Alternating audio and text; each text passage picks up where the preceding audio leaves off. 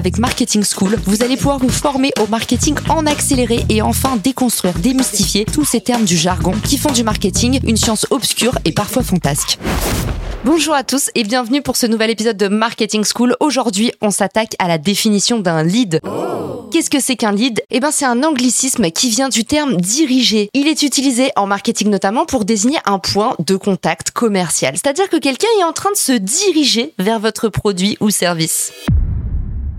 Alors un lead, il peut prendre différentes formes. Ça peut être un numéro de téléphone, un email, même un nom prénom, ça peut être un lead si vous êtes sur un salon par exemple. Ce point de contact, il peut avoir été établi dans la vraie vie, par exemple pendant un salon professionnel ou pendant l'une de vos visites commerciales. Il peut également provenir d'un formulaire laissé en libre service sur votre site ou encore avoir été obtenu par votre équipe commerciale dans un contexte de prospection.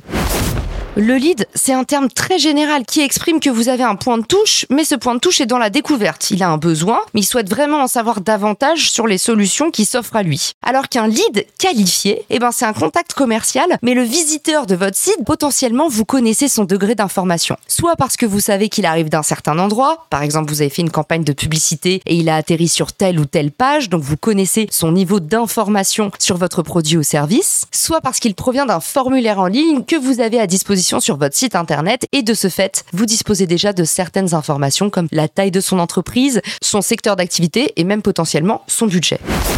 On confond souvent un lead et un prospect, pourtant ce n'est pas exactement la même chose. Un lead, comme on l'a vu, c'est juste quelqu'un qui vous envoie un petit ping, soit il est venu par lui-même, soit il a été récolté par votre équipe de vente.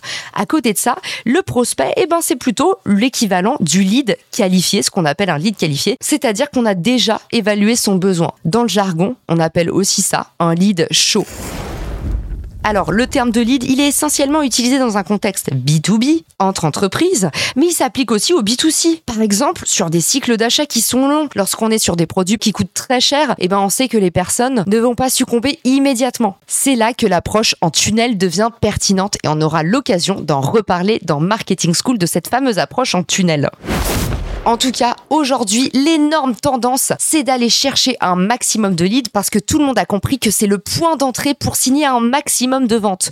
Remplissez votre entonnoir vers le haut et vous êtes sûr d'avoir un débit maximum en bas. C'est pour ça que vous entendez beaucoup, beaucoup, beaucoup le terme lead gen, génération de leads. Cette technique consiste à aller maximiser le nombre de points de touche avec des clients potentiels. Deux autres expressions barbares que vous pourrez croiser dans le sérail marketing, c'est le lead nurturing. L'expression consiste à dire justement, une fois qu'on a acquis ce lead, une fois qu'on a ce premier contact, eh ben on va le nourrir en l'arrosant par exemple avec du contenu pertinent jusqu'à ce qu'il craque. Vous avez aussi le lead scoring, c'est un indice d'évaluation qu'on donne en interne auprès de son équipe pour définir le degré de chaleur du lead. Est-ce que le lead est très froid, c'est-à-dire qu'on le connaît à peine, ou est-ce que c'est un lead très chaud, il est à deux doigts de craquer?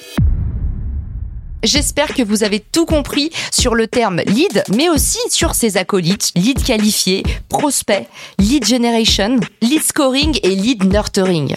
Si vous avez un autre mot du jargon à décortiquer, écrivez-moi votre mot zarbi, on en fera un épisode. Je vous embrasse et je vous dis à très vite sur Marketing Square. Ciao.